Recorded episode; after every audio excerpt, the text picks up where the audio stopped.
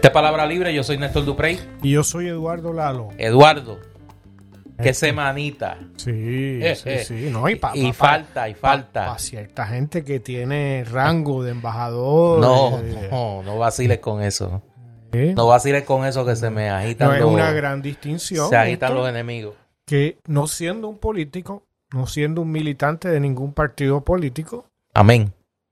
te hayan invitado a las vistas. Una, para decirlo en un lenguaje políticamente correcto en el siglo XXI, una persona libre. Para no decir un hombre libre. Soy una persona libre. Con acento en la L de libre. Eh, y en ese sentido, pues, hablamos de eso ahorita. No, Tengo que no, contarte- eh, que para estar muy orgullosos somos el único podcast o No, yo creo que no somos el único. no, No, yo creo que no somos el único. pero que tiene un no político. Ah, Eh, bueno, eso sí. Eso sí. los políticos eso no cuenta. Aunque alguna gente lo. Aunque alguna gente lo dude. Yo. Oye, yo te agradezco esa, esa. que me hayas puesto esa bola en la malla. Para quiliarla, como dirían en el voleibol. Para que los. eh, los enemigos, los odiantes. eh, el Hate and Envy Club. Tenga claro una cosa. Porque yo sé que para que no empiecen, tú sabes las cuentas en Twitter con los inuendos y los insultos eh, y los refritos y toda esa eh, basura. Yo en este momento de mi vida veo la política como veo el béisbol. A mí me encanta el béisbol. Yo creo que entiendo el béisbol. Me gusta verlo, me gusta analizarlo, me gusta comentarlo. Pero no me atrevería en esta etapa de mi vida a ponerme un uniforme eh, y tirarme ahí en el Irán Bison un día a, a intentar jugar béisbol. Pues yo creo que en este momento a mí me pasa con la política activa eso.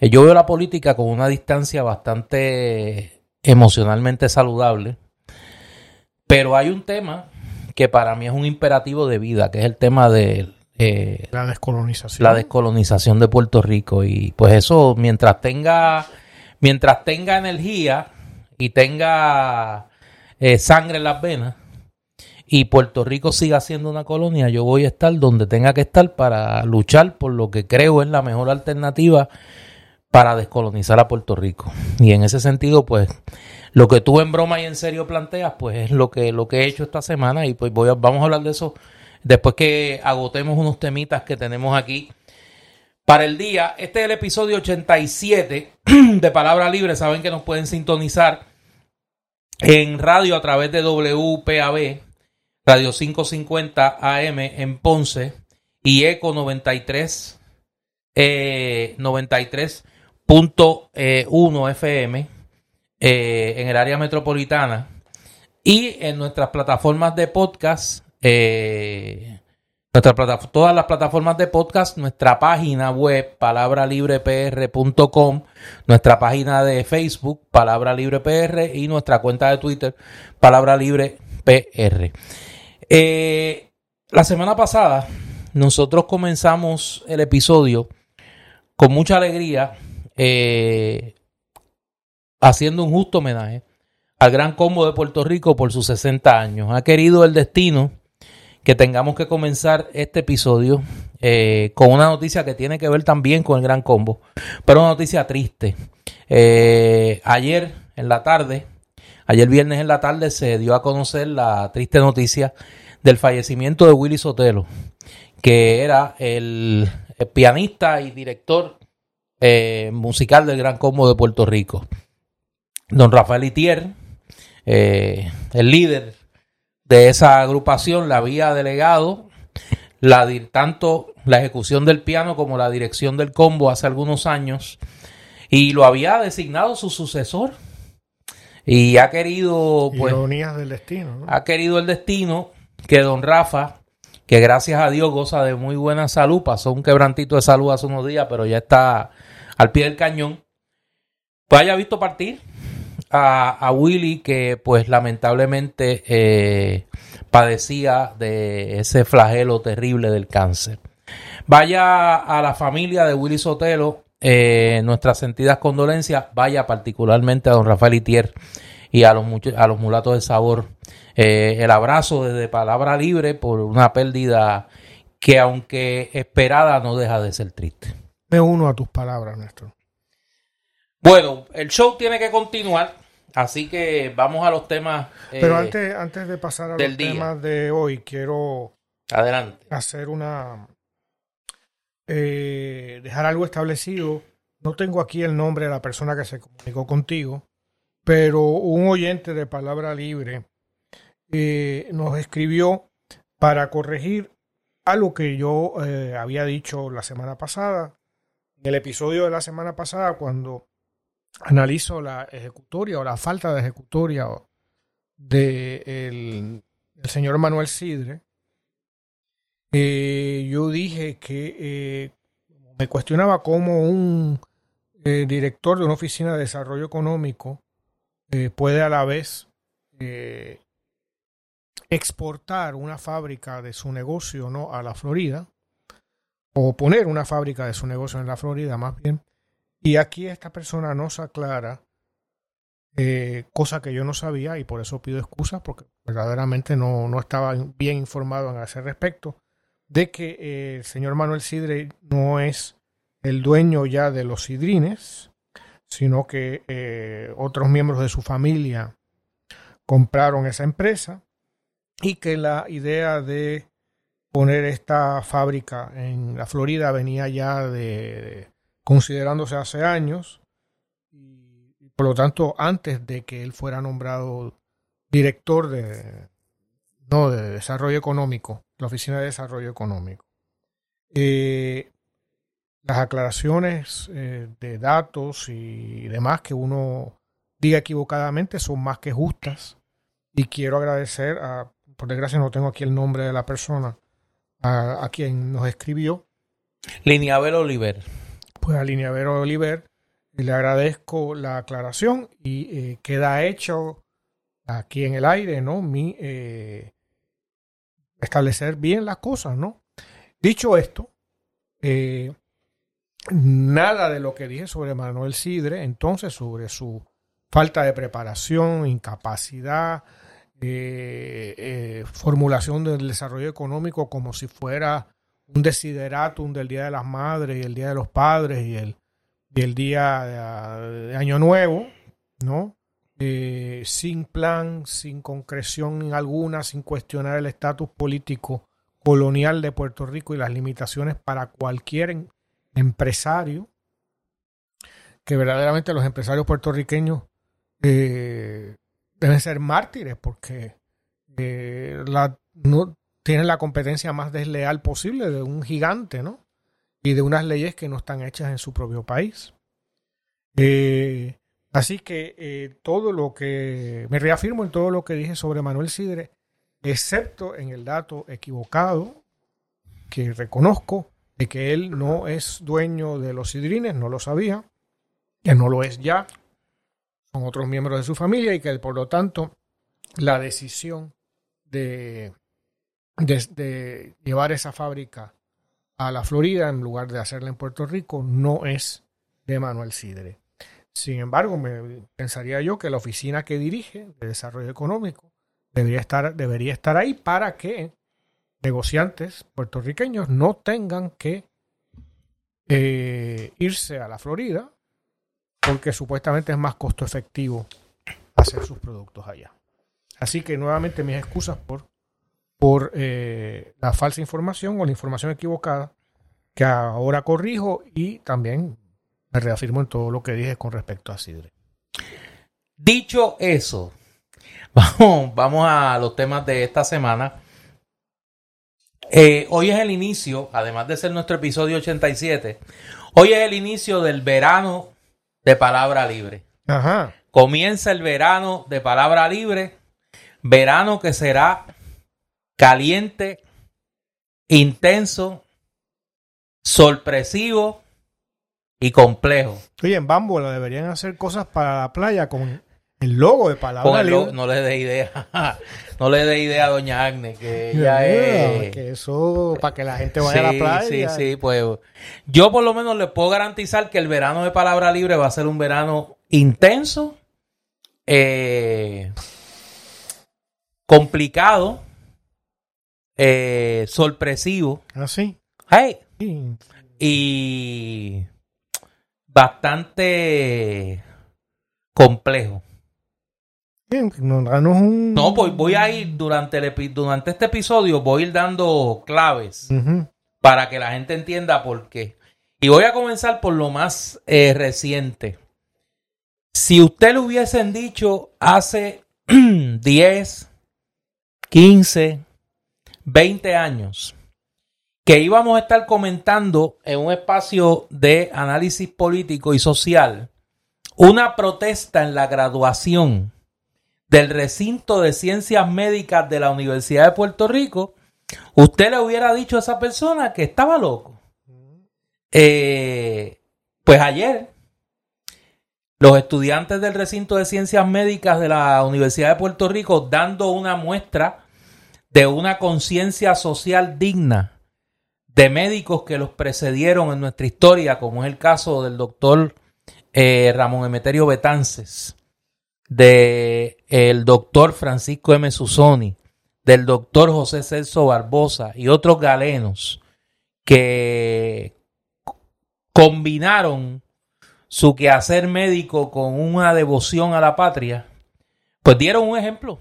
Los estudiantes del recinto de ciencias médicas, cuando le dieron la espalda, nada más y nada menos que al gobernador de Puerto Rico, que ha dejado que descuarticen la Universidad de Puerto Rico, incluyendo el recinto de ciencias médicas, Pedro Pierluma. Pues a Pierluma lo recibieron como le corresponde, dándole la espalda mediante eh, en el momento de su mensaje y abucheándolo, dándole un sonoro abucheo al gobernador eh, Pierluma. Yo creo que ese es el inicio de un verano del 22 que va a ser un verano intenso, como dije, donde el país va a haber eventos sorprendentes en muchos casos y eh, vamos a tener tela para cortar, por lo menos aquí en Palabra Libre.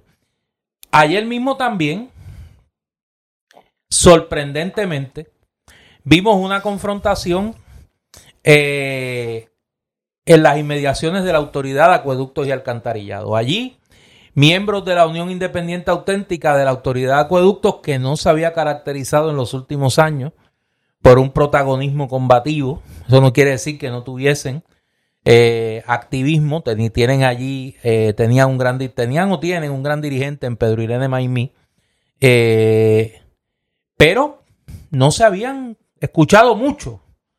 Pues ayer protagonizaron un incidente con la policía de Puerto Rico donde la unidad de operaciones tácticas se movilizó allí eh, a impedir que los empleados de la UIA eh, cortaran el paso a la entrada de las oficinas centrales de acueducto, llegando a usar la fuerza y a eh, lanzar gases lacrimógenos contra los trabajadores.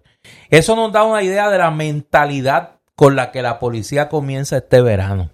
Y como escribían muchos en las redes sociales, por eso se ganaron la ausencia del pueblo cuando decidieron lanzarse a protestar por sus condiciones de trabajo, por su insolidaridad con ese mismo pueblo. Así que un inicio representativo, me parece a mí, de lo que va a ser este verano para la administración de Pierluma, sin hablar de lo que está pasando en la calle, en la calle Chardón, que de eso vamos a hablar ahorita. Mientras tanto, el gobernador se fue a los Estados Unidos. Y se fue a los Estados Unidos a recalentar la vieja estrategia de lucha, entre comillas, contra el crimen, de pedirle al gobierno federal más recursos para seguirlos votando en el zafacón sin fondo de las estrategias fallidas en el pasado de las administraciones PNP y populares. El gobernador hizo esto en un viaje bastante sorprendente que anticipaba para muchos que hubiese movimiento en el bullpen ayer en la Chaldón, cosa que no pasó. Y yo voy a explicar ahorita por qué no ha pasado. Por qué las cosas andan, parece que están estancadas y no lo están. Eh, mientras tanto, a palabra libre le ha llegado esta semana y lo hemos comentado eh, en nuestra cuenta de Twitter. Nos ha llegado el rumor. ¿Te acuerdas aquel bolero que decía, dicen que anda de boca en boca el rumor? Pues anda de boca en boca el rumor de que la hermanísima quiere ser ahora candidatísima. No me diga. Y que parece que el anillo palaciego del gobernador Pierluma está planteándose un plan B con la candidatísima eh, para el 2024. Esa muchacha, como me diría doña Evelyn, no se pierde un 15. Eh, no hay actividad donde no salga ella como el mozo aquel que hacía Raymond Arrieta, ¿te acuerdas? El, Extra Gómez, que salía así como, como en la foto, como un- una especie de party crasher. Pues esta, la señora Cari, eh, tú sabes que ella tiene el- el- la Ah, cosa la de, la, bola, la de la baraja y la bola, de la baraja. La cosa de la baraja. Pues la señora Cari es experta en ser una fotobomber, es que le dicen a eso.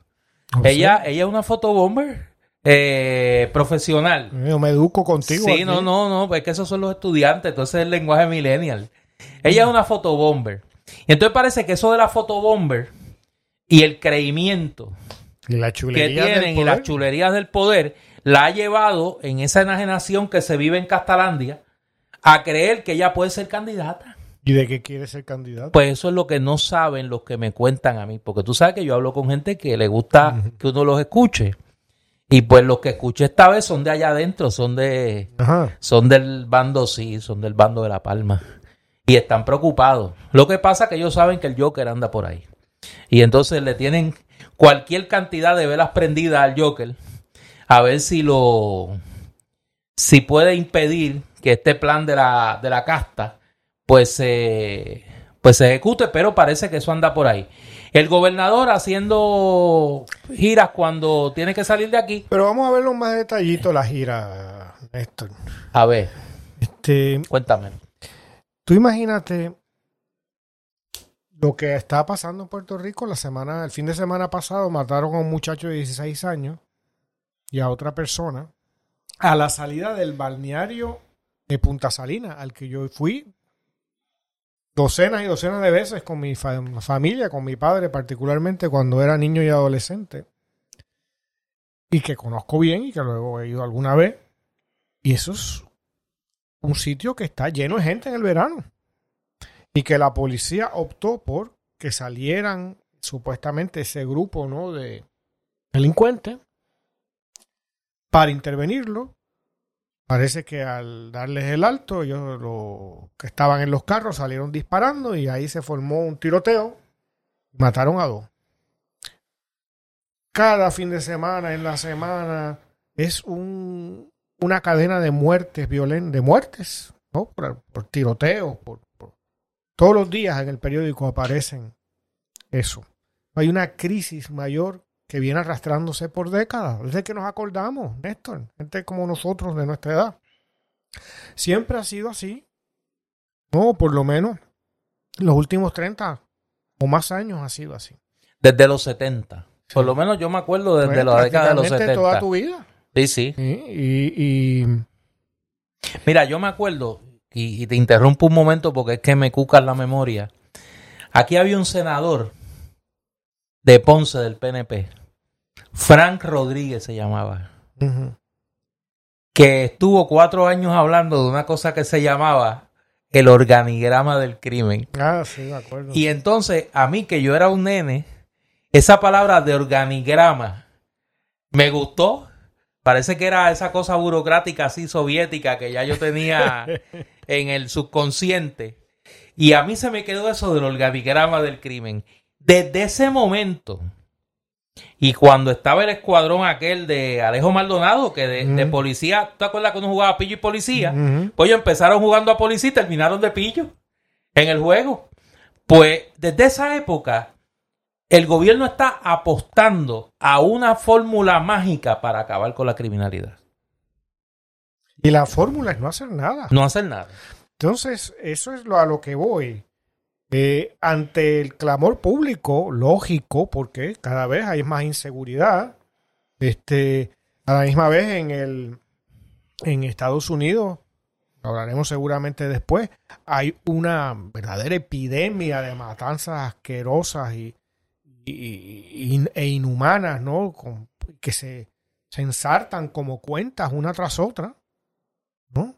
Y hay el temor de que aquí se, se dé, eh, se pase aquí ese virus, ¿no?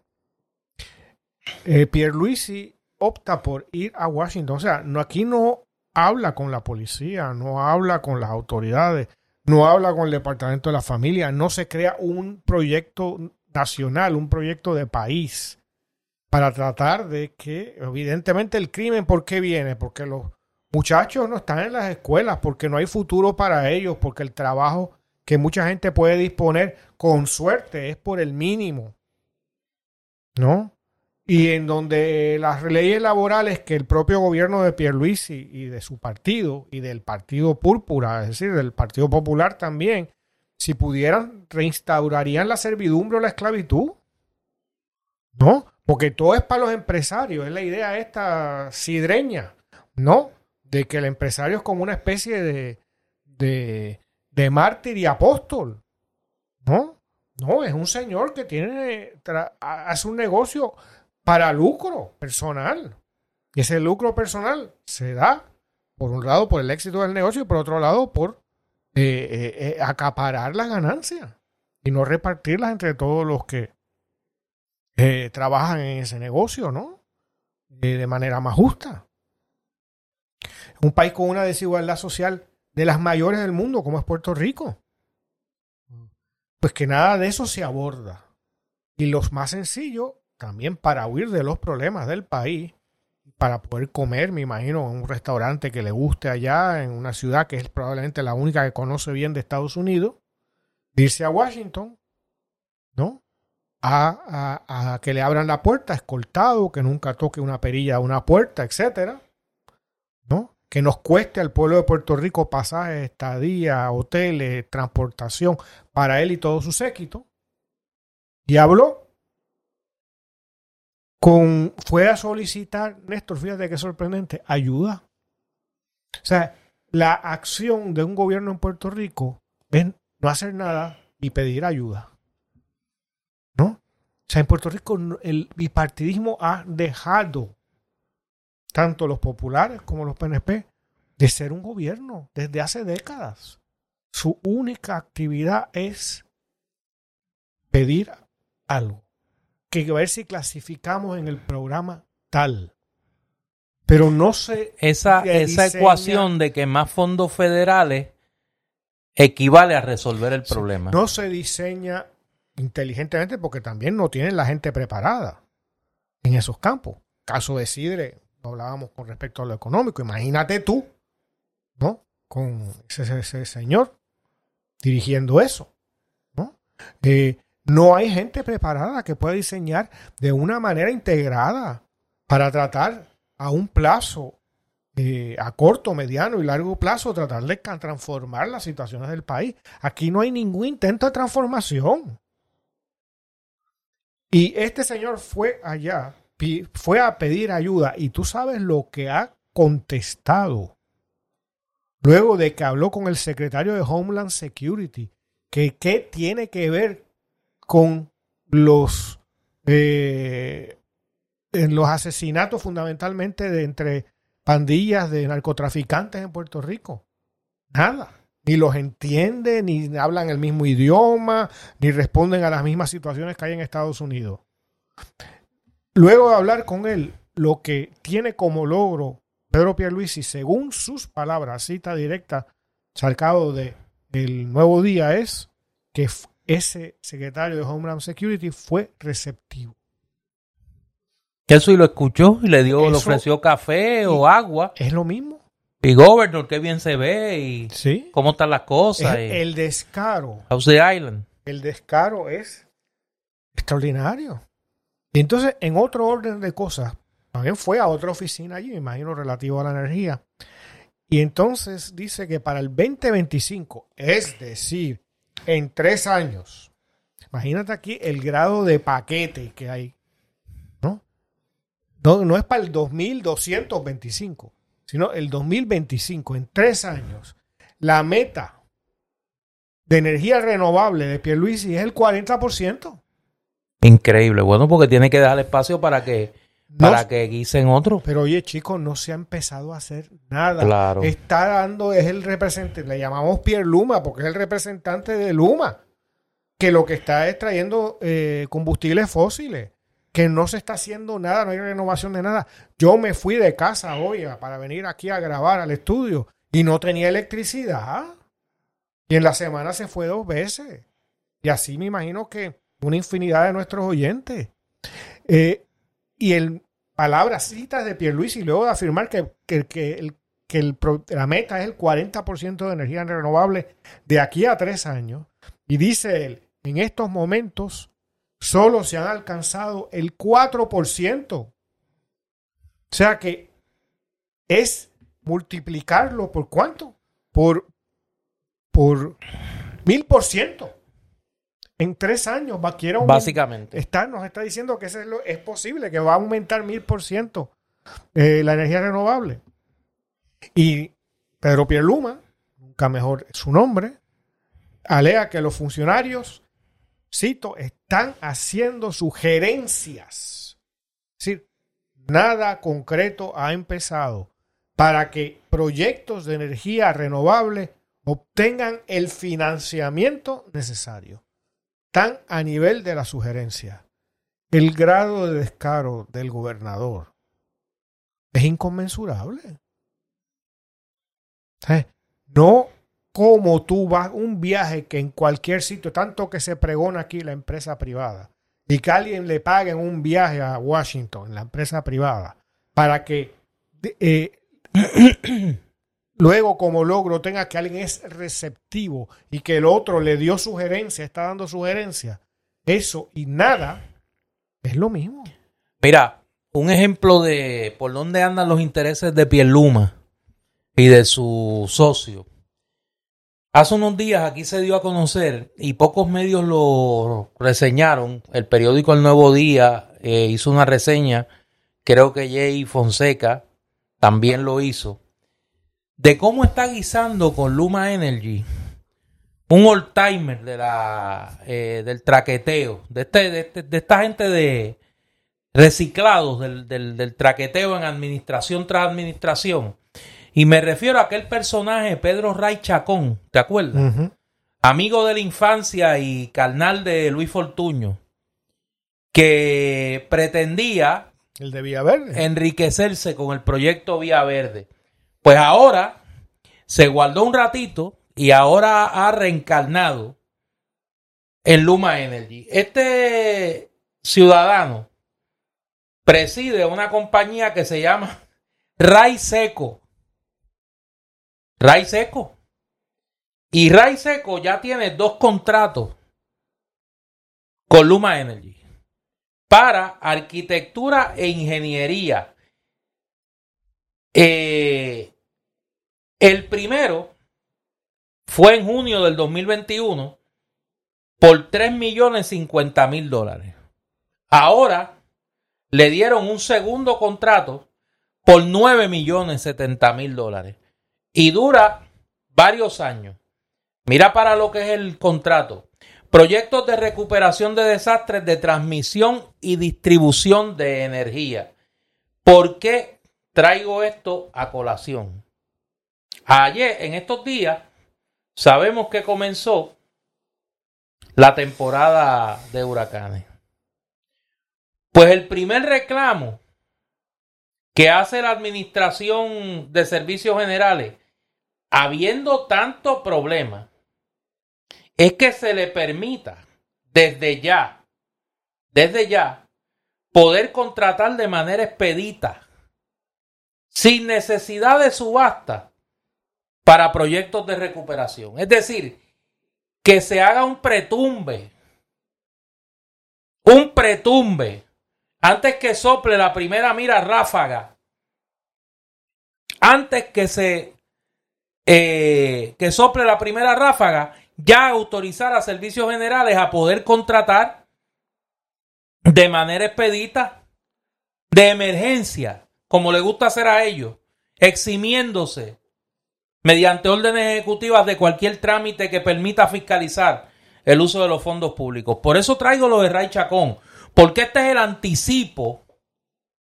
de la zafra que pretenden poner en práctica Pierluma y su gente en esta temporada de huracanes. Ya tienen los colmillos afilados, ya están preparados para eso. Por eso no es casualidad el proyecto de tratar de vendernos la idea de la hermanísima para una candidatura en las elecciones del 2024. Así que hay que estar pendiente a eso. Eh, a, toda esa tumbología que se pone en marcha ahora con el tema de eh, la temporada de huracanes.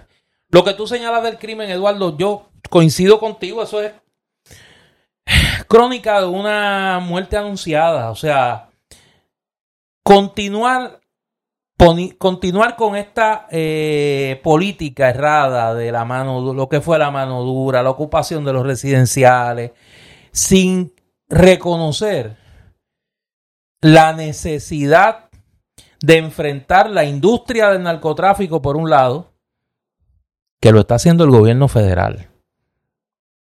Y en ese sentido yo, yo quería disociar el pedido ese de ir con, con la latita de Pierluma, con la alcancía, bendito, dame unos chavitos, por amor de Dios, a lo que está haciendo el gobierno federal. Fíjese usted que nos escucha los operativos semanales que está haciendo el gobierno federal a través de las agencias de control del narcotráfico en Puerto Rico, desbaratando las grandes familias de la droga en Puerto Rico.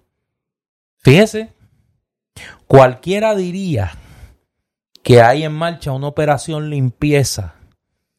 Cualquiera diría, yo no estoy diciendo eso, Dios me libre, Cualquiera diría que hay una operación limpieza en marcha, donde quieren limpiar a Puerto Rico de los narcotraficantes y de los corruptos. Cosa de que, es que eso es como cuando tú te vas de un sitio. ¿Con qué fin, Néstor? Bueno, pues cuando tú te vas de un sitio, tú recoges, ¿verdad? Si tú vas a entregarle una casa normalmente, Dios, si tú no eres un cochino, eh, tú recoges. si no eres los portugueses en Angola. Por eso, tú recoges. Tú dices, mira, le voy a dar una recogidita, y le paso un mapo, este, tú sabes. No, rompe los inodoros. Paso no, no rompe los inodoros, al contrario. Tú sabes, trata de dejar las cosas lo más limpia posible. No va a reconstruir la casa, pero tú trata de que los daños que tú puedes arreglar y dejarla limpiecita y le paso una manita de pintura para que cuando venga el dueño, el, nuevo, el nuevo dueño, pues no la vea muy estracijada, ¿no? Cualquiera diría que algo de eso puede estar pasando. ¿Tú crees? ¿Crees? Cualquiera, no, yo no, no, no, no, Dios me libre. Cualquiera diría. Pero ni te pasa por la cabeza. No, Dios, Dios me libre, no, muchacho, no, no, no, no. Pero puede, puede pues, ser. ¿sabes? Nosotros. ¿Y si es verdad? Ajá. ¿Y si es verdad? ¿Y si ah, están limpiando? Y, a pesar de la unión permanente. no, no, no, bueno, permanente era el Imperio Romano. Permanente era el Imperio Romano. Yo siempre le digo a estos amigos de las dos hasta en la. Sí, pero hay que mirar. Hay una foto bien importante para tú entender cómo opera los Estados Unidos. Sí, yo la he recomendado muchas veces. Cuando estaba ya en, Fuego Cruzado, como Ignacio era fanático de, de, la guerra de Vietnam, se la recordaba. La foto más importante de Vietnam no es la de la nena corriendo con el bombardeo, es el helicóptero. Cuando se va de Vietnam y la gente reguindada de la escalera tratando, e, esa era unión permanente. La que tenía el gobierno norteamericano con Vietnam del Sur era una unión permanente. Y un buen día se fueron.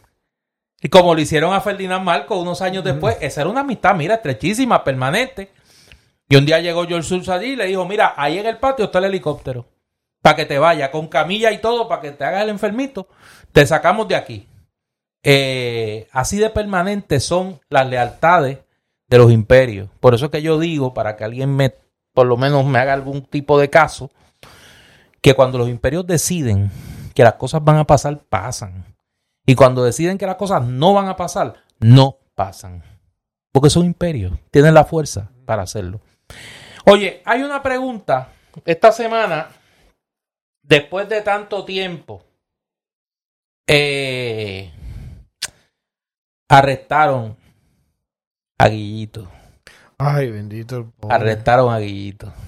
¿Te Hay que hacer una plena. Oye, qué pena que Chori Castro se murió. ¿Tú te imaginas Porque Chori hubiera hecho una plena de arrestaron a a estar el, Guillito. el contrabando de bolígrafo Big negro? Para Mira. poder conseguir tinte, No, no, no, mira. tinte carcelario para mantener, para darle mantenimiento a esa cabeza. El preso, el preso que logre, si esa persona que hay allí, montar un negocio de, de contrabando de tinte pelo, se jalta, como dirían allá en Sí. Plaza, se jalta. Sí. El que, el que monte ese contrabando se jalta. Pues se llevaron a Guillito, lo arrestaron. Le primero le encontraron causa probable para arresto ¿Y lo de qué- ficharon. de, de qué partido es Villito? Que no me acuerdo. de la capital de la Pava. No solo es del Ah. Partido Popular. Ah, esa es la capital. es la de capital de la Pava, Mayagüez. Ah. Sí, bendito. Eh, y eso ha traído la pregunta para algunas personas de que qué pasa con el Joker. Que por qué el Joker no se mueve. Eh, no es que yo sepa nada, que conte. Pero yo hablo con gente que pues, quiere Que uno le escuche, que quiere que uno le escuche, y pues yo las escucho y me cuentan cosas. El Joker no ha actuado porque el Joker anda en tareas ultramarinas. Sí. Eh, recordemos que este esquema tiene una dimensión como me lo explicaron a mí. Esto es como las películas aquellas que tú te ponías las gafas tridimensional. Esto es en, tercera dimensión. Y tú no te acuerdas de eso. Tú te pusiste gafas de esas. Sí, alguna Yo vez. también. Pues esto es como una película en tres dimensiones. Hay una dimensión local de Puerto Rico, acá Que es de... Guillito y su séquito. No, no, no, estoy hablando ahora de allá, de, Ah. de- del esquema de los super PACs y demás. Ok. Hay una dimensión federal y hay una dimensión internacional. Ah, Claro. Recordemos que esta investigación comienza porque se investiga el esquema, las prácticas de lavado de dinero de un banco venezolano. chavista, chavista. El chavismo aquí. Y como los bancos no hablan, pero los miembros de las juntas de esos bancos hablan, pues hay personas interesadas por escucharlo y hay otros que quieren hablar. Oye, qué, qué, qué, qué extraordinario de que en el fondo Puerto Rico la corrupción No, y que los que terminaron financiados con dinero venezolano son- fueron, son, son- fueron este sí. Wanda Vázquez y Pierluisi. Sí, sí, Sí. increíble. Pues eh, la investigación parece que anda en su dimensión internacional. Y a mí no me sorprendería que en los próximos días tengamos noticias sobre eso. Bueno, yo escuché en estos días, parece que lo leí también, que el banquero venezolano este Belutini llegó a Inglaterra y lo primero que hizo fue soltarle 100 mil libras a uno de los partidos. Parece que es un, Al conservador. un modus operandi. ¿Dónde tú dijiste que está? En Inglaterra, Ah, ok. que no es un estado de Estados Unidos. No, ni es un pueblo de Puerto Rico. ¿Dónde es que está otra vez? Perdóname. Está, Que- que se me olvidó. Está en Europa. En Europa, ¿verdad? Allende los mares. Allende los mares. En una dimensión internacional. Sí, internacional. En Inglaterra. En Londres. Así es. Y ahí está Scotland Yard. Sí, sí, sí. La Interpol también. Y la Interpol, ¿verdad? Yo creo que, que la que Interpol- Berlusconi no, no tiene ganas de viajar este verano. No. Pero, ¿y si lo visitan ahí? Por eso, porque está esperando. Y una cosa es que te visiten para saludarte. Y otra cosa es que te visiten para hablar contigo. Sí. Sí. Y que cuando te visiten para hablar contigo, tú quieras hablar con lo que te Y que te visitan. pregunten, ¿usted conoce a Pierluisi? A, a- Sí. a- a- ¿Cómo se llama? A funcionario público, oficial público número uno. O que, te, o que tú le digas, ¿tú quieres que yo te hable de... ¿Tú no quieres que yo te hable de fulanito? Déjame hablarte de fulanito. Como pone la decía Silvia grabación, Pinal, la grabación. acompáñame a escuchar esta triste historia. Y ahí empiezas a contarle. Sí. Sí. La grabación también se la Claro, y más si le dicen, mire que nosotros tenemos todo esto, ¿qué vamos a hacer con Sí, esto? imagínate esa grabación bucólica así con la brisa, Sí. los pajaritos y el arrullo de Y las entonces- olas en la playa del Y combate. al fondo el alma llanera. Y entonces al fondo el alma llanera, sí, Sí. yo le pongo, acuérdate que yo tengo esa cosa musical. Está Arango Sí, cantando. sí, ¿eh? sí, sí. Sale, mira, eh, el disco viejo aquel de Alfredo Sadel con el alma llanera. Ese hombre, mire, ni Alfredo Sadel. Va, va, va a cantar mejor que Alfredo Sadel, ya tú verás. Este, Sí. Punto Y tiene, un nombre de, de, de tenor. Eh, Benutini. Tú no te Sí, suena como así, como del Escala de Milán. Sí, hombre, pero allí en la Escala de Milán. Ese hombre tiene un Sí. registro Alto, alto. grandísimo. No, y deja que hablen con él. Cuando hablen con él, el registro va a ser más alto. Mira, eh, déjame dejarlo ahí. Vamos a la pausa cultural. Eh, que esta semana. Oye, hay que hay que hay que hay en el candil porque No, el candil tengo, tiene. tengo que aprovisionarme para el verano. Pues mira, empezó el verano. Y en el candil comienza en el mes de junio unas sesiones de clases de arte para niños. Van a ser los días 11, 18, 25 de junio y 2 de julio. De 10 de la mañana a 11 de la mañana una sesión y de 11 de la mañana a 12 del mediodía eh, otra sesión. El costo total, las clases serán de una hora y el costo total será de 40 dólares. Eso incluye materiales, merienda y certificado de participación y hay 15, solo 15 espacios disponibles por cada clase. Puede separar su espacio con un depósito de 20 dólares en o antes del viernes 3 de junio.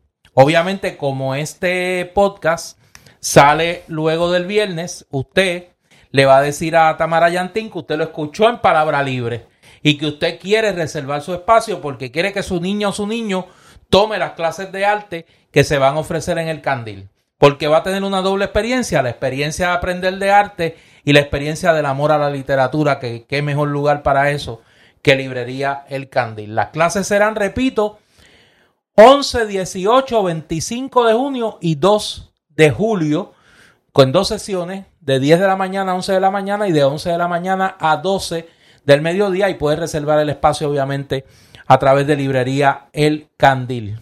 Y mira, este sábado, hoy hay dos presentaciones. Ajá. A la una de la tarde, esta yo tengo que oírla. Prepara tu mochila financiera. Mm. Sí, siete suministros para prevenir huracanes financieros, hacerle frente a los terremotos en tu cartera y alcanzar una vida próspera. Esto es el libro Mochil Prepara tu mochila financiera de Jasmine Irizarry Cruz. Yo pensé que eso lo había escrito el Paquito Pared. eh, no, el, Yo pensé que era Paquito Pared. eh, el cuñadísimo. El cuñadísimo. No, muchachos, ese hombre no tiene una mochila. Ese hombre tiene, ese hombre tiene un furgón de la Silán. No, no, una mochila no le da. Ese hombre lo que tiene un furgón de la Silán. Ok. No, no olvídate de eso. Mire que el cuñado, digo, no ofenda al cuñadísimo así, muchacho. Cuñadísimo, mira, lo menos un, como decían antes, un trozo de tumba. lo menos que tiene es un trozo de tumba lleno de, lleno de billetes. Y entonces, eso es a la, a la una, a las tres de la tarde, un libro interesantísimo eh, sobre una, un espacio de nuestro desarrollo económico que no se, no se ha estudiado mucho y es la industria tunera en el área oeste, particularmente en Mayagüez. La historia de la industria tunera en Mayagüez del doctor Luis Manuel Banquero Rosa se presenta hoy sábado a las 3 de la tarde en librería El Candil. Y mañana domingo el Candil va a estar abierto de 12 del mediodía a 4 de la tarde. Recuerde que el Candil tiene las más recientes novedades de editoriales latinoamericanas como es Alfaguara y Editorial Corregidor. Además, El Fondo de, de lo- Cultura Económica. el Fondo de Cultura Económica, esa es la que me gusta a mí. Eh, además de lo más reciente de la literatura puertorriqueña. Vamos ahora a la sesión favorita de los niños. Vamos a Bámbola. Eduardo, Ajá. para que no falte la música en tu vida. Ajá, eso es importante. Llegó la parranda veraniega. Ajá. Y eso que no saben cuándo viene la otra. la otra parranda es la que va a ser buena. Donde los más pequeños de la casa hasta los grandes podrán formar parte del conjunto musical de este verano. Comenzamos con los recién nacidos que podrán deleitarnos con las maracas. Mm. Los pequeños de seis meses en adelante estarán a cargo de la percusión. Con unos bongos en tela, a los que le pones batería, bongos en tela. Esos son buenos para llevarlos para allá. Sí, ¿no? Sí. Tú- tú- tú imagínate también esos bongos de alcurnia, que De eso va a ser sí, de- eso es de tela, eso en, de- en- en mundillo y en eso, cuero. Eh, a los que le pones batería y solo tendrán que tocarlos para crear la música. El problema es cómo le hacemos llegar las baterías allá. Eso ahí hay un problema. Ya para las edades de un año en adelante podrán escoger entre tambores, panderetas, xilófonos y hasta un DJ set Oye, pero que fue para que los más modernos. dijiste que para la sentencia de más de un año, de un año en adelante. No, no, no. Para las edades de un año en adelante. Ah, edades. Podrán escoger entre tambores, panderetas, xilófonos y hasta un DJ set para los más Pero tú te modernos. imaginas que alguien allí con una pandereta se la hacen tragar. Le va a pasar como al indio araucano. ¿Tú te acuerdas del indio araucano? Que lo pararon por la pandereta. Sí, No, ¿tú te acuerdas? que Soy fastidiar con la- marinero. Con la, pandereta. Sí, tú te acuerdas del indio araucano. No, no, las panderetas no las podemos usar. El precedente para mantenernos en la vía legislativa, el precedente del indio araucano no nos permite eh, eh, usarla. Ya eh, los chicos y chicas de tres años en adelante estarán a cargo de las cuerdas con las guitarras en madera. Eso es lo que te gusta a ti. Y por supuesto que no pueden faltar los pianistas Ah, sí. Estoy Los loco pianistas. buscando un piano de, de juguete. de juguete. Sí, para. ¿De aquí la para- bambola? Sí, que me- ¿Tienes que ir a bambola? Entonces después le regalamos un disquito de cafés para que aprendan a tocar las Sí, piezas sí, de jazz de cafés y ahí, ah, para que afinquen. Eh, me preocupa que no veo aquí las destrezas eh, en el bel canto. Por la ubicación geográfica de Bambola, eh, el bel canto es importante. Sí, sí, Sí. lo que vayan entrenando. Los que vayan entrenando, porque los particularmente los de la parte de atrás, los que entran, los que, los que reciben los domingos, allí eso es una extensión. Tú sabes que allí también está la libre música, Sí. en la Chaldón. Pues entonces, ¿Tú, tú imaginas, Néstor, un karaoke en bámbola? en la parte de atrás, en la parte de atrás, ensaya aquí y, cante allá. Cante allá. Ensaya aquí, cante allá. Sí, esa me gusta. Hay que vendérsela a, Sí, a- a Agnes. Los instrumentos son excelentes para desarrollar la creatividad e imaginación y motivar a los futuros grandes músicos, y añado yo, grandes cantantes. Todos estos instrumentos y más se consiguen, como hemos dicho, en Bambola Juguetes, en la calle Chardón, en Atorrey. Sí, esa misma. La calle Chardón, allí mismo. Abierto de lunes a sábado de 10 de la mañana a 5 de la tarde. Y recuerde darle like y follow a sus redes sociales a Bambola Juguetes y su página web bambolajuguetes.com. Me gusta lo de El karaoke. lo del karaoke. Esa es una gran idea. Yo creo que se. Y entonces sería. Este sería el tribunal del arte de los, de los Sí, convictos. sí. Como tribunal del arte. Como son tantos también. Sí. es una forma de, de, de, de- ¿no? de, de que su estadía en ese recinto. Entonces uno puede llevar, mira, a alguien como Ñañito, que tiene ya experiencia, Sí. como Quiñones Vidal. O sea, sería una especie de el que los presenta y Pero le da la pesetita podría voladora. ser como los concursos esos de cantantes que ponen en la televisión. eh, de Sí, sí, Estados cantando Unidos, para un sueño. ¿No? Que, que, que eh, Ñañito estaría en el jurado. Sí, sí, sí. Porque él sí. sabe cómo es el canto. cómo- Exacto. No, y hay otros por ahí que están por ahí, este. Acuérdate que Víctor Fajardo está por ahí. Por eso, imagínate Sí, ese que jurado. tiene. eh, no, no, no, eso es un jurado de grandes ligas. De grandes ligas. Bueno, que coge el aire, porque si no. Esta semana eh, está de visita en Puerto Rico una avanzada de la Comisión de Recursos Naturales de la Cámara de Representantes Federal, encabezada por su presidente, el representante Raúl Grijalva, y se encuentran también las congresistas Nidia Velázquez, Alexandria Ocasio Cortés y la comisionada residente Jennifer González. Eh, los pasados dos días han estado celebrando sendas reuniones con la dirección de los principales partidos eh, y movimientos políticos electorales en Puerto Rico. Se reunieron con el PNP, se reunieron con el Partido Popular, se reunieron con eh, el Partido Independentista, eh, Victoria Ciudadana y por lo menos el congresista Raúl Grijalva se reunió con la dirección de Proyecto Dignidad. No fueron ni Nidia Velázquez y ni Alexandria Ocasio en protesta por la postura. ¿Y Jennifer González estaba? Eh, entiendo que no, pero no estoy seguro. No estoy seguro. Porque en ese momento, eh, eh, para que tengamos la cuenta clara, yo estuve participando de la reunión que tuvo la congresista Nidia Velázquez con un grupo de ciudadanos que eh, defendemos la libre asociación como opción descolonizadora para Puerto Rico.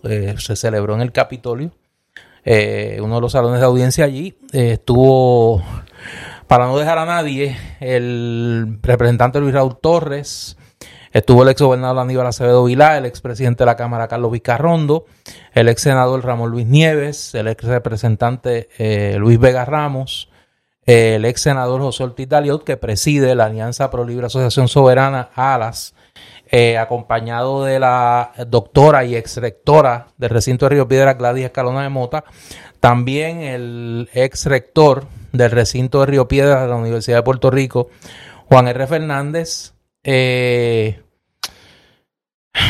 el ex rector del, colegio, del recinto universitario Macao, de la UPR, el doctor Efraín Vázquez Vera, que preside el movimiento eh, Afirmación Puertorriqueña, el MAP. Y estuve yo.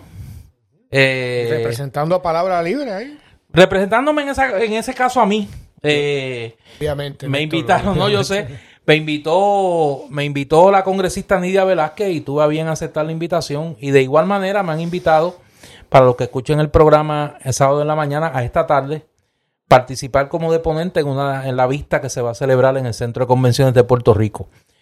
Yo creo que ese intercambio que se ha dado en estos tres días de este, del liderato congresional con el liderato político de Puerto Rico han puesto en evidencia, me parece a mí, cómo cambian los tiempos. No hay duda que la reunión más borrascosa de todas estas fue la reunión que se celebró con el liderato del Partido Popular. Eh, Que eso era.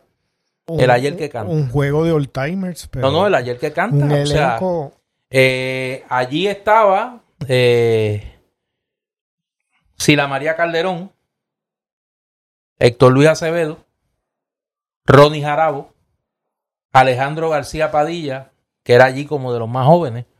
eh, eh, en términos de acte de de, bautismo, sí, sí, de, de certificado de nacimiento. certificado. De certificado de nacimiento, no de actitud ni de mentalidad, Sí, no, no, eh. yo sé. Eh, José Luis Dalmao, Tatito Hernández y el presidente de la Asociación de Alcaldes, Javier Hernández, alcalde de Villalba. Pues obviamente esta gente fueron allí a dar el último llorado, a la pataleta. al último llorado por el ELA.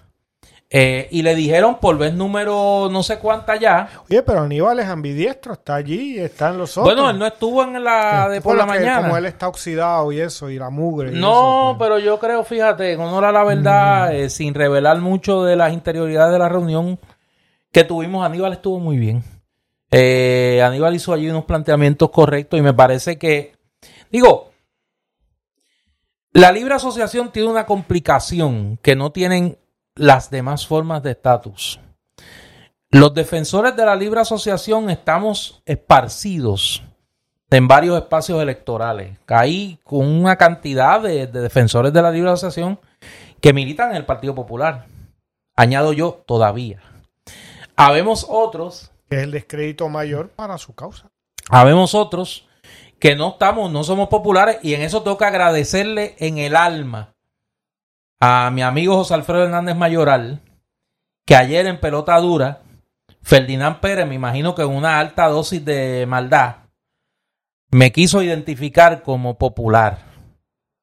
Y eh, muy correctamente José Alfredo, que es mi amigo y pues no pido que nadie entienda nuestra amistad, simplemente que reconozcan que es mi amigo, pues dijo allí muy correctamente, mira, pero si Néstor hace cuánto que no es popular. Y es verdad, yo no soy popular hace ya eh, desde el 2019.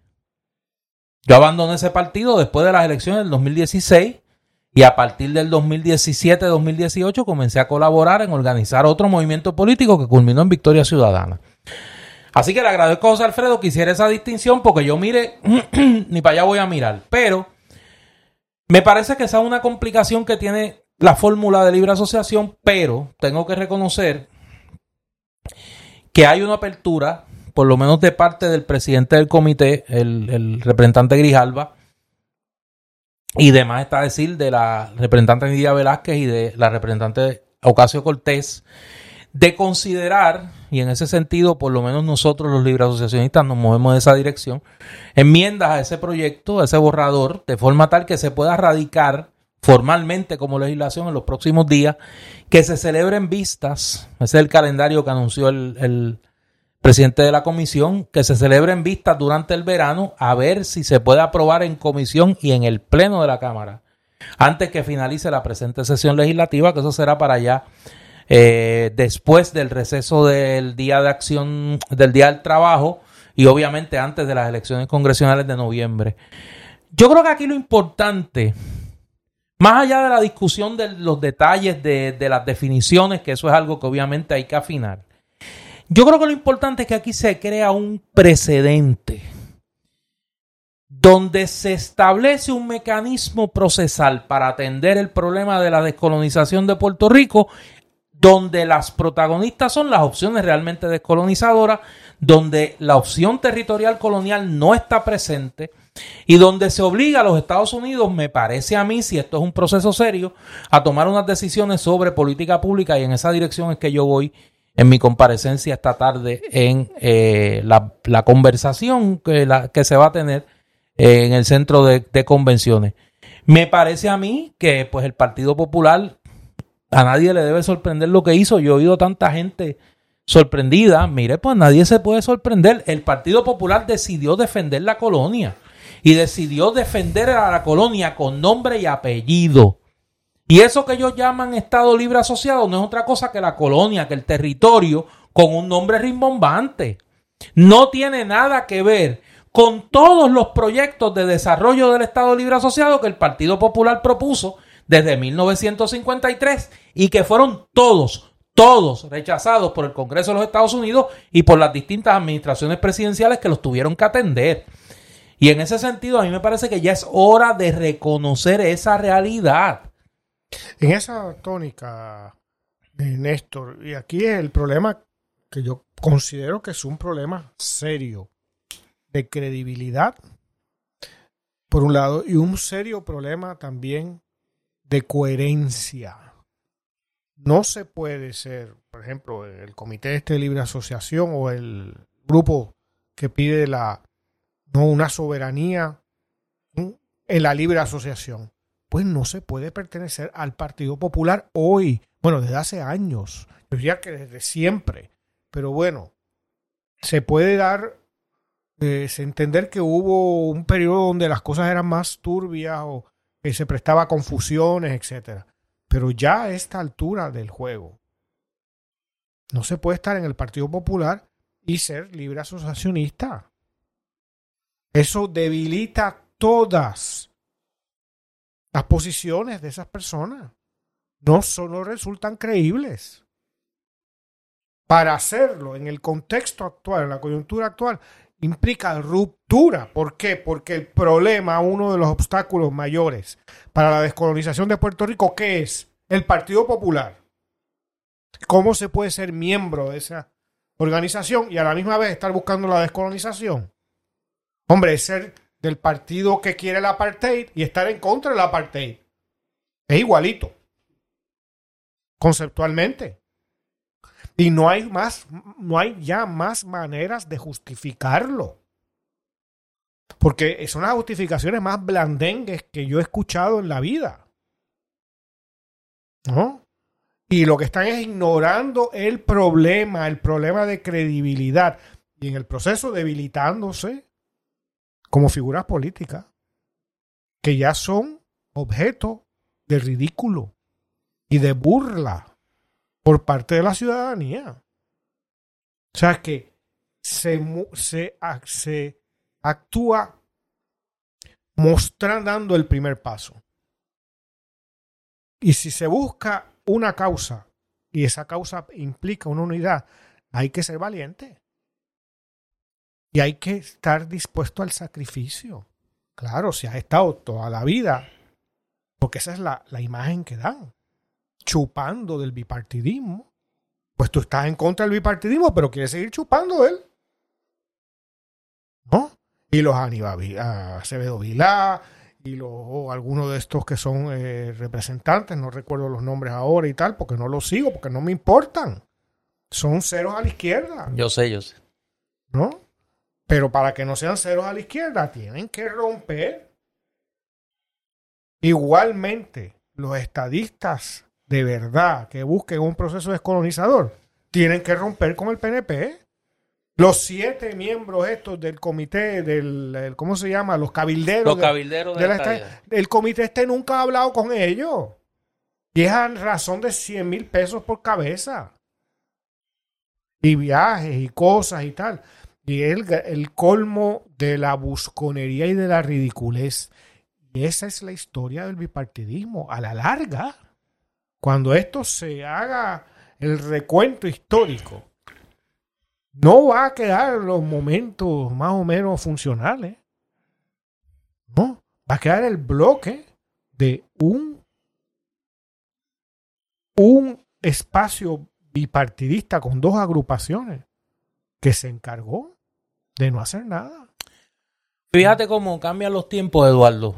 Eh, y se hay imágenes que, que, que explican más que muchas palabras.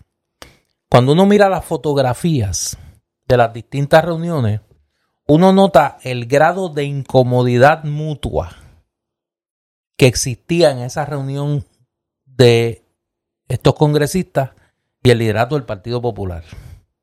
Ninguno de ellos quería estar allí. Ese tipo de reunión donde nadie quiere estar, pero es como obligatorio estar. Tú dices los populares. Sí, la reunión con los ni los populares ni los congresistas. Porque tan bravos que fueron, hablando de Nidia Velázquez, por los micrófonos de radio y en las columnas en los periódicos y en los programas de televisión. Pero no es lo mismo jugar pelota monga que jugar pelota dura con la persona con la que estás hablando barbaridades en la cara, teniendo la oportunidad de decirle en la cara lo que dijeron todos estos días y no se atrevieron a hacer allí pero ¿qué le vas a pedir un popular? Bueno, por eso, pero, pero, y lo digo porque es lo único que voy a revelar de lo que conversé con Nidia eh, pues, Velázquez. Se lo planteé. Le dije, oye Nidia, pero esta gente no aprovecharon para decirte en la cara. Lo mismo que habían, que andan una semana o dos diciendo en cuanto programa hay, en cuanto a columna de periódico hay. Y no lo hicieron. No lo hicieron. Ese es lo que me refiero, Néstor. La reivindicación para estas figuras políticas es ser quizás primera vez en su existencia. Valientes con consecuencias. Porque valientes sin consecuencias lo es cualquiera. Claro. ¿No? Porque es como los populares son valientes para atacar a los independentistas. Lo han hecho desde el día uno con Muñoz, con la ley de la mordaza. ¿No? Y tú tienes a alguien en la cárcel amarrado tirándole Radiación, pues cualquiera es bravito. Pues no lo tiene ni que ver para atacarlo. Esa es la historia de los populares. Relación a los independentistas. No se olvide. Y eso hay unas responsabilidades históricas. Pero hablando precisamente de eso, Eduardo, fíjate, como dicen los abogados, a contrario censo lo cómodo que se sentían en la reunión con el liderato del PIB. Con los que antes nadie se sentaba y que comenzaron a sentarse a finales de los 80.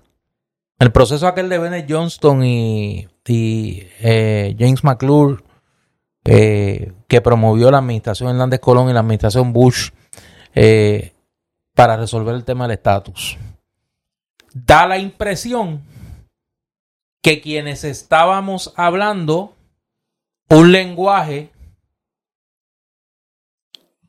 digerible para esta representación congresional éramos los sectores soberanistas, tanto la dirección independentista como la dirección eh, libre asociacionista y en el medio el arco plural en cuanto al tema del estatus político que representa Victoria Ciudadana. Los que estaban hablando una lengua muerta, el liderato del Partido Popular, estaban hablando, parecía la Torre de Babel. Nadie se entendía allí. En esa reunión y las fotos lo delatan y otras cosas también lo delatan. Eh, la intrascendencia y la obsolescencia del mensaje del Partido Popular, para el que no lo sabía, digo, a mí, pues me están contando, este, me están cantando mi escuelita. A mí me están cantando mi escuelita. Lo vengo oyendo desde hace tiempo. Pero el que no se había dado cuenta, yo espero que se haya dado cuenta en esta ocasión. Pero la obsolescencia del Partido Popular es una cosa. Pero hay un elemento personal que es lo que yo quiero destacar acá, porque estas son gente que tiene cabeza, dos dedos de frente, algunos de ellos por lo menos, y que yo esperaría que tienen algo que ofrecerle a la sociedad puertorriqueña aún. Pero eso, ¿quiénes estaban en ese grupo popular? A ver, tú me lo recuerdas. Sila María Calderón, Aníbal Acevedo Vilá, Alejandro García Padilla. No, Aníbal estaba, no estaba en esa reunión. ¿No? ¿En la de los populares no estaba? No.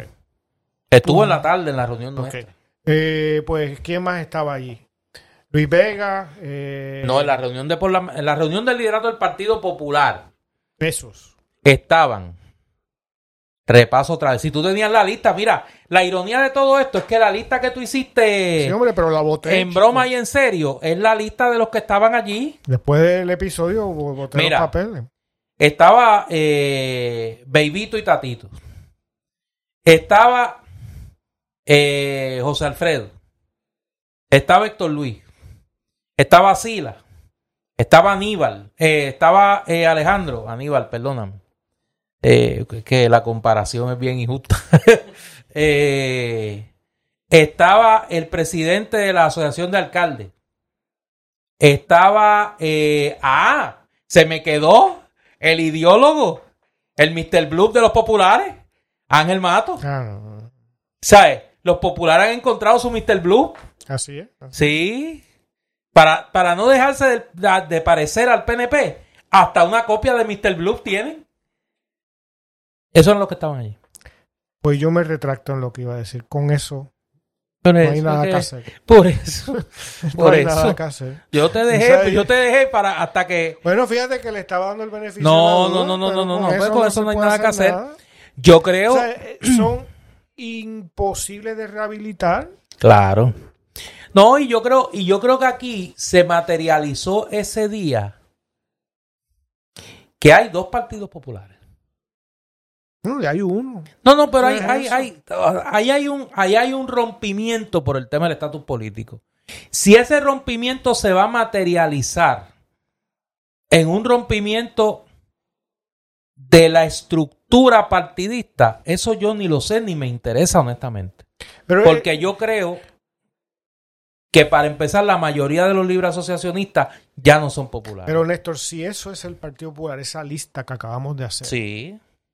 Como los otros siguen en el Partido Popular. No, yo no sé, se los tienes que preguntar a ellos. yo me fui del Partido Popular. Yo lo pregunto a, a quién No, pero. Porque es un argumento. O sea, es imposible considerar, por lo menos, a mí no me cabe en la cabeza, hablo desde mi perspectiva. ¿No? De que si eso es. Eh, hay tal cosa. Mira, hay gente que fue eh, miembro de un proyecto político, como fue tu mismo caso, y en un momento dado rompe con ese proyecto político. Sí. Y mira, es, mucho más dramático y en muchos casos es mucho más riesgoso que lo que le pasaría a un popular, que sencillamente lo que se dice, dejo de ser popular y me voy para mi casa. Sí. Otra cosa es hacerlo a un movimiento revolucionario, digamos. Otra cosa es ser Trotsky. ¿No?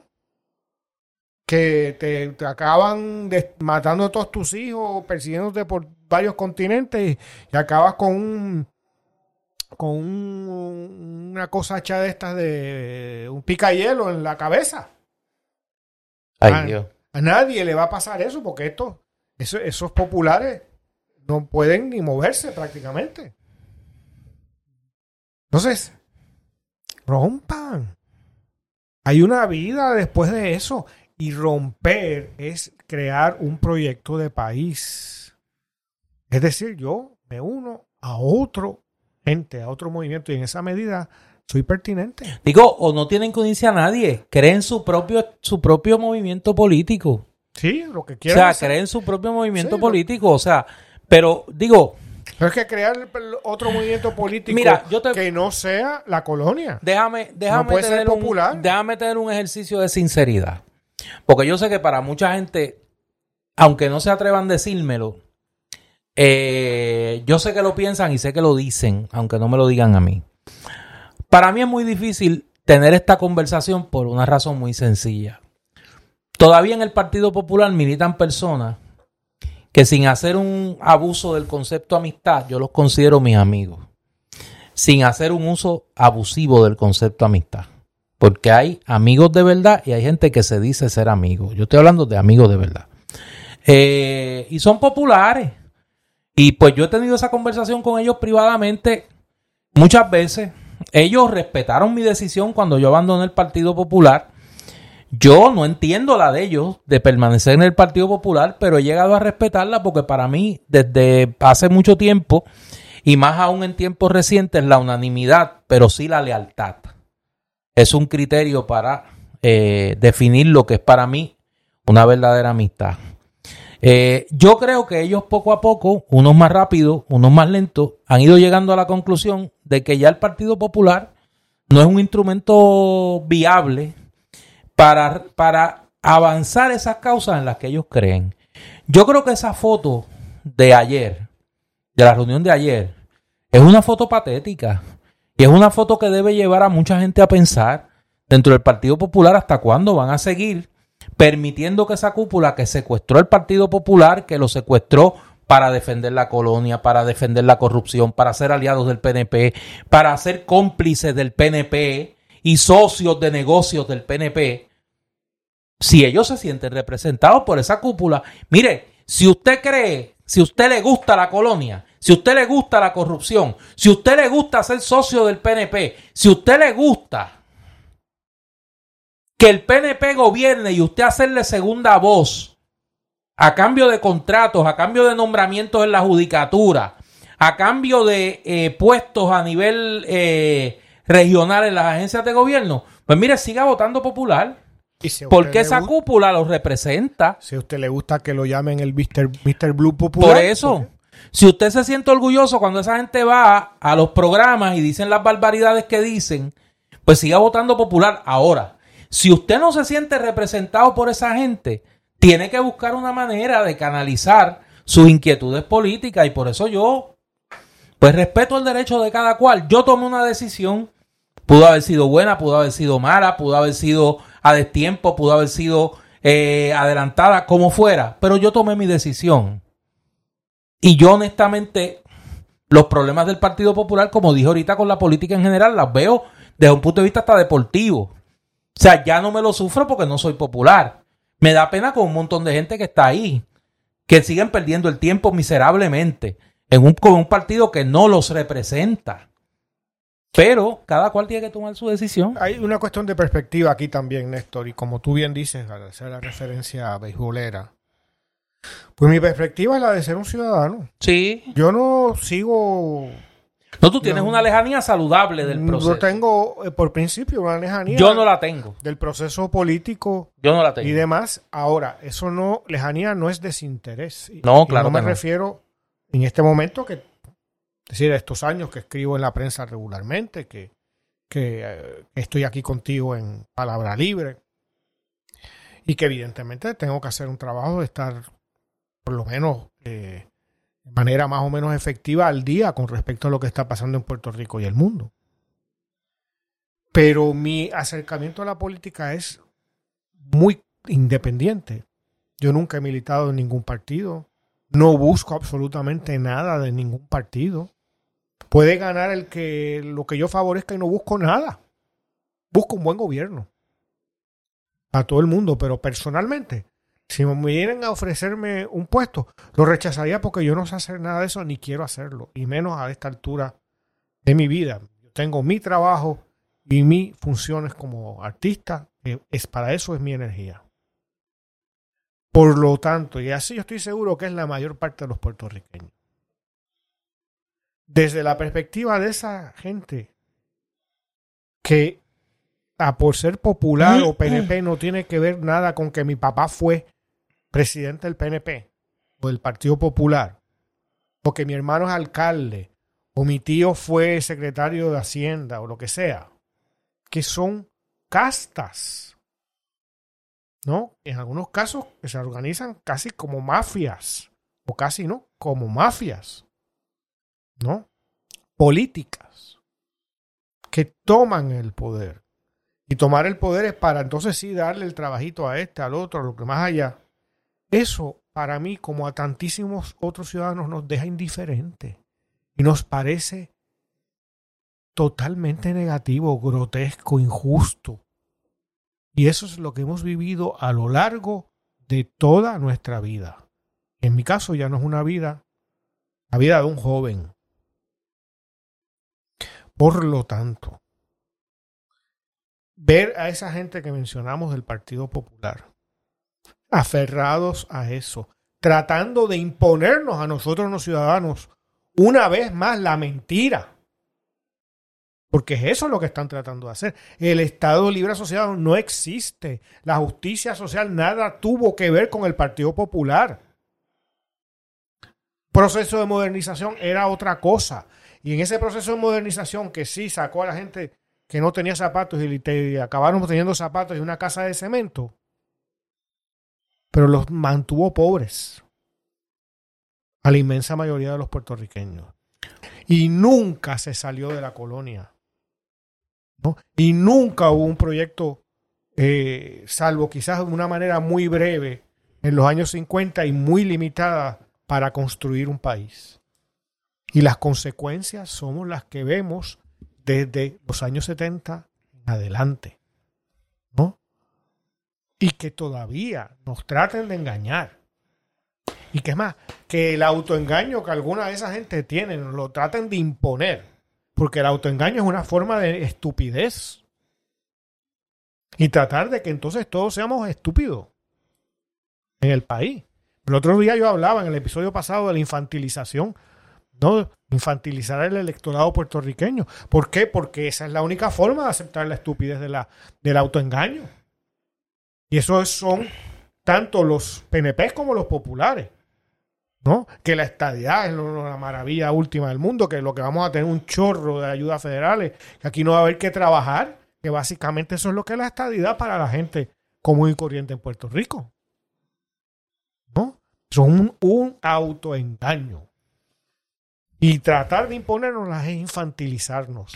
Infantilizarnos es convertirnos en estúpidos. Y eso es una violencia. Esa violencia es la que yo rechazo como ciudadano. ¿No? Por eso soy tan duro con el Partido Popular y con el Partido Nuevo Progresista, con el bipartidismo, porque llevo toda la vida sufriendo la violencia de esos dos fanfarroneando en las elecciones de que nosotros somos el 98% y que vamos a ser el 100% y que todo el mundo aquí es pro esto, pro, pro americano, no, pro americano no, pro ellos. Esa era su ilusión, que todo el mundo era pro o PNP o popular. Pues no, nos han llevado a la situación horrible en la que está la sociedad puertorriqueña. no de estancamiento, de retroceso, en donde las generaciones más jóvenes, mis hijos, los de nuestros oyentes, tantos, no tienen, en muchos casos, un espacio en esta sociedad. ¿No? ¿Y quién creó eso? La colonia y el bipartidismo. Nadie más. Y que me quieran seguir engañando. No. Eso, eso es insultante. Y ante eso, todos nos debemos revelar. Yo creo que andamos en esa dirección. Vamos a ver dónde culmina este proceso. Yo creo que aquí vamos a comenzar a discutir. Yo no creo que esto va a culminar en esta sesión congresional. Pero yo creo que vamos a comenzar a discutir el tema de la relación entre Puerto Rico y los Estados Unidos bajo premisas realistas. Eh, vamos a ver, vamos a ver lo que, lo que trae esta conversación. Eso es lo que tú, tú concluyes y me parece que... Sí, yo creo que vamos a tener una conversación realista. Vamos a ver hasta dónde llega. Pero ¿cuál tú crees que serán los pasos próximos? Mira, yo creo que se va a radicar formalmente el proyecto en los próximos días. Eh, se van a celebrar vistas públicas, me parece a mí, durante el mes de junio, antes del receso del 4 de julio. Yo pensaría que después del receso del 4 de julio, por lo menos es lo que ha dicho el presidente del comité, eh, Raúl Grijalva, el proyecto debe informarse y ser aprobado en comisión. Hay un compromiso alegadamente del portavoz de la mayoría demócrata, Steny Hoyer, que fue el gran componedor de este acuerdo, de que eh, se llevaría a votación eh, antes del receso congresional. Obviamente no creo que haya ni tiempo ni interés del Senado de Estados Unidos de ver esta medida, pero, y aquí viene el gran if, de ganar los demócratas las cámaras legislativas en noviembre, se comenzaría a partir de este precedente.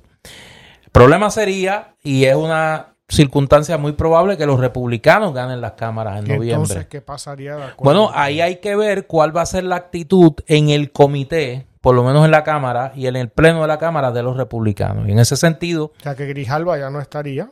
Grijalva ya no estaría, habría eh, un nuevo presidente, que es el congresista, creo que la Malfa de California, que ese no quiere tocar el tema de Puerto Rico ni con un palo largo. Es antiestadista, pero es anti todo lo que tenga que ver con Puerto Rico, no le interesa el tema. Eh, y habría que ver eh, qué, qué ocurre en estas semanas en cuanto a la minoría republicana y este tema. Recordemos que una de las co-componedoras de este proceso es la comisionada residente, que es republicana. Y habría que ver qué influencia ya puede tener en el liderato republicano para que el proyecto se mueva. Yo creo que esas son las interrogantes que vamos a ver en estos días.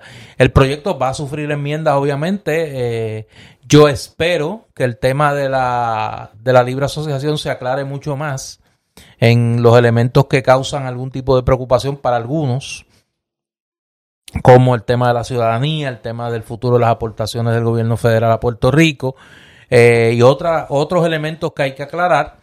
Igual en el caso de la independencia y que en el caso de la estadidad se definan los elementos de la transición a la estadidad, que no están definidos en este proyecto. Temas como el tema del idioma, como el tema contributivo, como el tema eh, de la personalidad internacional de Puerto Rico en, esferas como el deporte, pues que se aclare. O sea que si, como todo indica, ganan los republicanos noviembre en Washington, eh, esto se detiene. Depende. Y habría que esperar a un nuevo Congreso. Por eso yo no, soy, yo no soy tan categórico. No, No, es que sea pregunto, optimista. pregunto. No, no, no es que sea optimista. Pero yo no soy tan categórico en decir que si ganan los republicanos se detiene, porque queda por verse en estos días cuál va a ser la posición de la minoría republicana ante esta legislación. Porque salvo la comisionada residente, ningún otro legisla- eh, representante republicano, mucho menos el liderato republicano en la Cámara, se ha expresado sobre Bueno, este no, proyecto ni vinieron. sobre este borrador, no, claro, ni vinieron.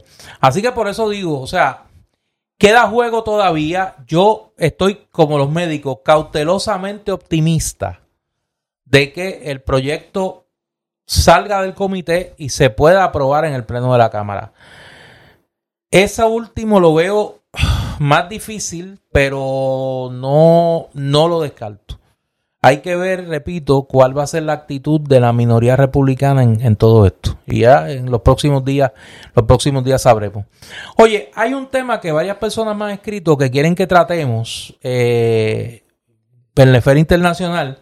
Son las elecciones en Colombia. Oye, ganó el tuyo. No digas el mío, porque toda la gente empieza a asociarme. Es que a mí me cae bien Rodolfo Hernández.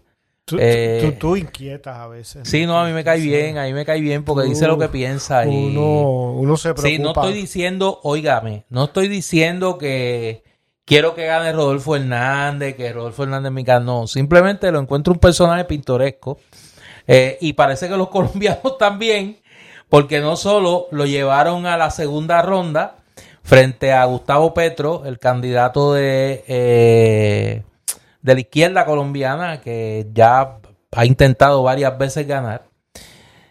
Y Rodolfo Hernández, un alcalde, un exalcalde de Bucaramanga, que, que dice unas cosas bastante estrafalarias. Está de la manga. No, no, el hombre un poquito estrafalario. Eh, aparece primero en las encuestas. que tiene uno, un, mozo de 77 años. ¿no? Sí, es un muchachón, es un muchachón. Pues Rodolfo Hernández ha logrado ya eh, generar el respaldo de las viejas estructuras políticas colombianas, no solo el uribismo, sino los partidos eh, históricos de Colombia, el Partido Conservador y el Partido Liberal, eh, del centro, la coalición de centro, que lideraba el profesor Sergio Pajardo, eh, que llegó en un distante cuarto lugar. Y el respaldo de Fico Gutiérrez, el candidato del uribismo, que era favorito en un momento dado para ganar la primera ronda y que terminó tercero eh, arrollado por este fenómeno de Rodolfo, de Rodolfo Hernández. El, el viejo, como le dice, como le dice en la propaganda. ¿Te ha visto lo que yo le envié? Yo le creo al viejo. Sí, pues, cosas así. A mí me, a mí me interesa el tema colombiano, además de obviamente la importancia que tiene ese país en la región por su por, por, el tema del narcotráfico, por el tema de la relación con Estados Unidos y es porque Colombia es un espejo de lo que podría ocurrir en Puerto Rico. Colombia estuvo dominada desde el siglo XIX por dos partidos.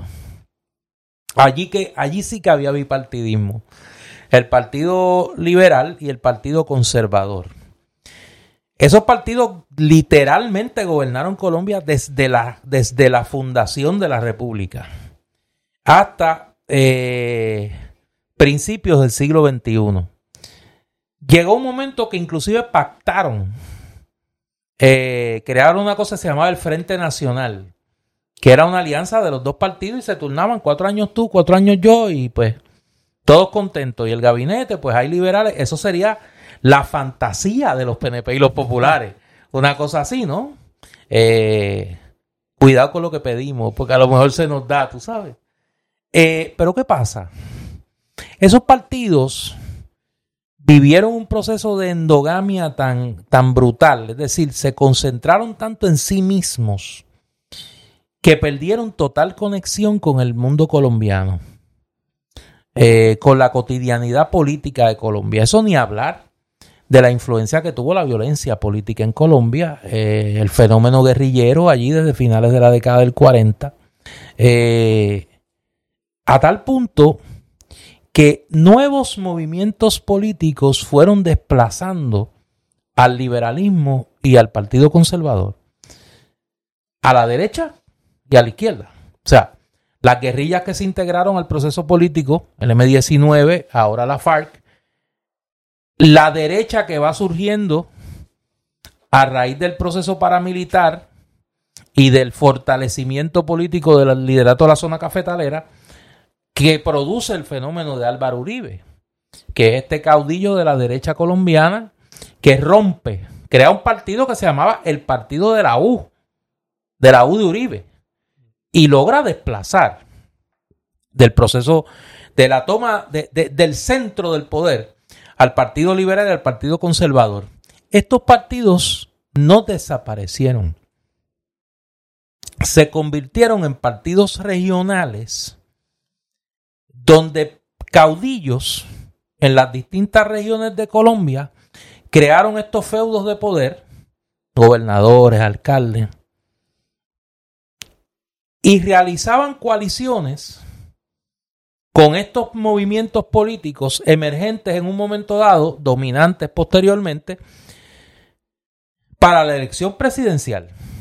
Y entonces se daba este fenómeno que los partidos tradicionales controlaban el Congreso junto con estos partidos eh, no tradicionales, pero no podían elegir por sí solos ni los liberales ni los conservadores un candidato presidencial.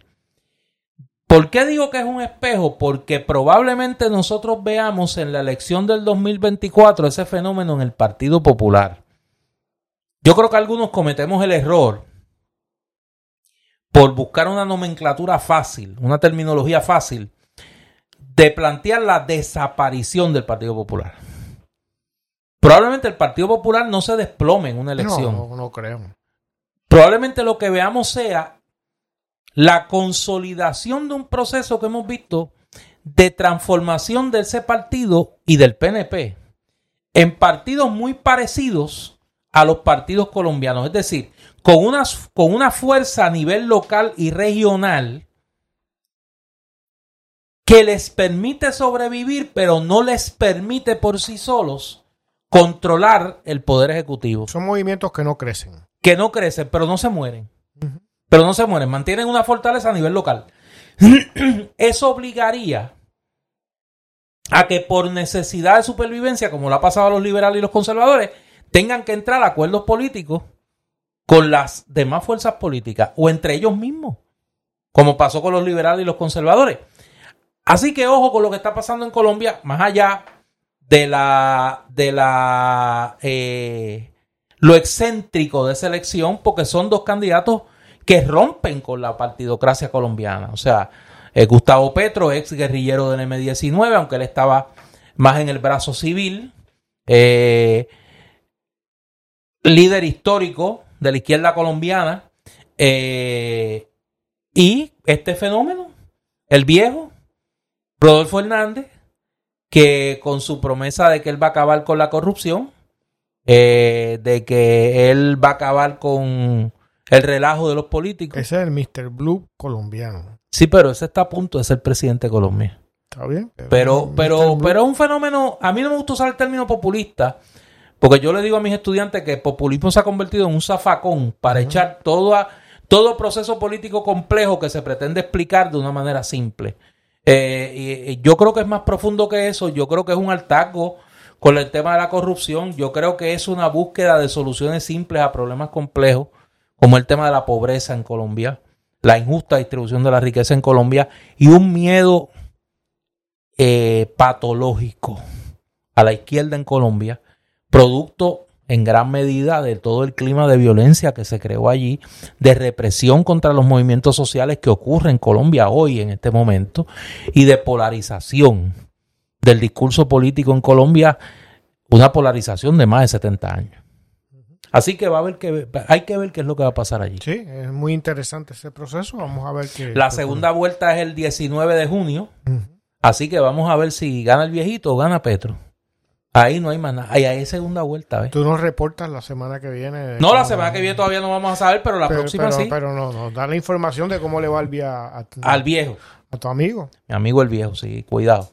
Eh, Estados Unidos se está complicando, Eduardo. Eh, que es un tema que probablemente ya como ya estamos agotando, agotando tiempo. Eh, Tengo aquí una cifra que quiero. Pero sería bueno comentarlo. La, la, violencia no se detiene. Hubo varios incidentes esta semana. Un hospital en Tulsa. Eh, creo que otra escuela. Eh, en una situación, una espiral de violencia eh, que esto, parece no va a parar. Mira esto, Néstor. En Estados Unidos, estoy citando, se han registrado 27 tiroteos escolares con heridos o muertos en lo que va de 2022. 27 tiroteos escolares en cinco meses. Increíble. Según Education Week, desde, mil, desde el 2018, cuando el portal no este, que, al que hago referencia, Education Week, comenzó a llevar un conteo de los incidentes se han registrado 119 tiroteos en escuelas, con 24 en el 2018 y en el 2019, 10 en el 2020 y 34 en 2021. Y los 27 en lo que va de este año. Es una cosa incomprensible y que a la misma vez no se puede hacer nada. Y, no, y que lo que estamos hablando es de lo mínimo, de que tú puedas, no puedas comprar un rifle de asalto a los 18 años. Que lo pases a los 21, como si eso fuera a ser una diferencia significativa. ¿no? Lo, lógico sería que nadie tuviera un rifle de asalto, que no estuviera en una guerra. ¿No? Pero eso no se ve en esa sociedad que algunos puertorriqueños desean eh, consustanciarse con ella.